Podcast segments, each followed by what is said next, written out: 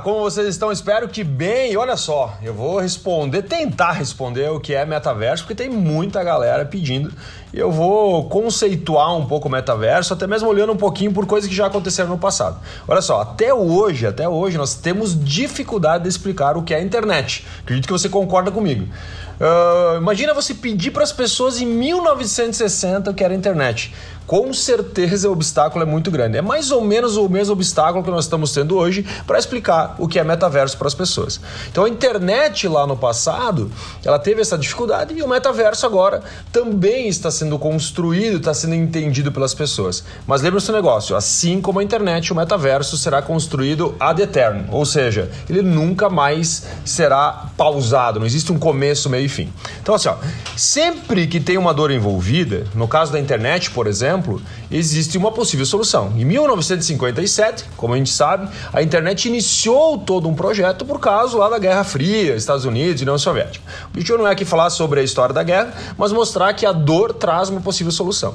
E se nós olharmos para o metaverso, o que, que aconteceu? O metaverso já era algo que as pessoas falavam. Vamos dar o um exemplo do Pokémon GO. Pokémon GO é considerado um espaço no metaverso. Mesmo ele sendo simples, ele é considerado um espaço no metaverso. Só que por que, que agora nós começamos a falar sobre metaverso? Por que, que o Facebook agora mudou seu nome para potencializar o mundo do metaverso. Por quê? Durante a pandemia que iniciou-se em 2020, o, a, a, conexão entre as pessoas usando o mundo virtual se exponencializou.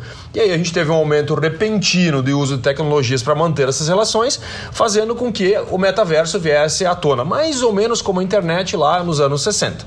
Então a grande pergunta é, né, que a gente precisa responder o quanto que a gente pode envolver-se no mundo virtual. E as pessoas começam a perguntar, cara, e se nós conseguíssemos levar mais sentidos para esse mundo?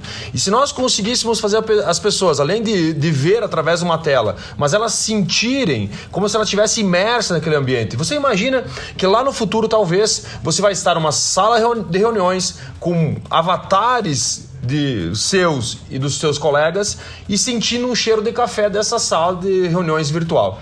Né? Por que isso é possível? Porque lá no futuro, talvez, as pessoas que estão desenvolvendo as tecnologias, elas estão potencializando a vivência nossa no mundo virtual, assim como se fosse no mundo uh, presencial. Ou seja, quanto mais sentidos eu tenho envolvido, mais fácil eu estar imerso naquela tecnologia. Por isso que a gente vai ver muito óculos na cara, a gente vai ver muito, uh, hoje, aqueles óculos grandes, robustos, o Facebook mostrando uma luva que você vai ter a sentir a pressão, por exemplo, ao apertar uma mão de outra pessoa. Hoje tudo é muito robusto. Vamos imaginar lá o primeiro computador nos anos 60, né, que pesava toneladas. E hoje você tem esse mesmo computador, né, que você pode segurar em sua, sua, sua mão. Então, é muito importante nós entendermos que assim como a internet, o metaverso, ele não tem um começo e um fim. É muito importante, tá?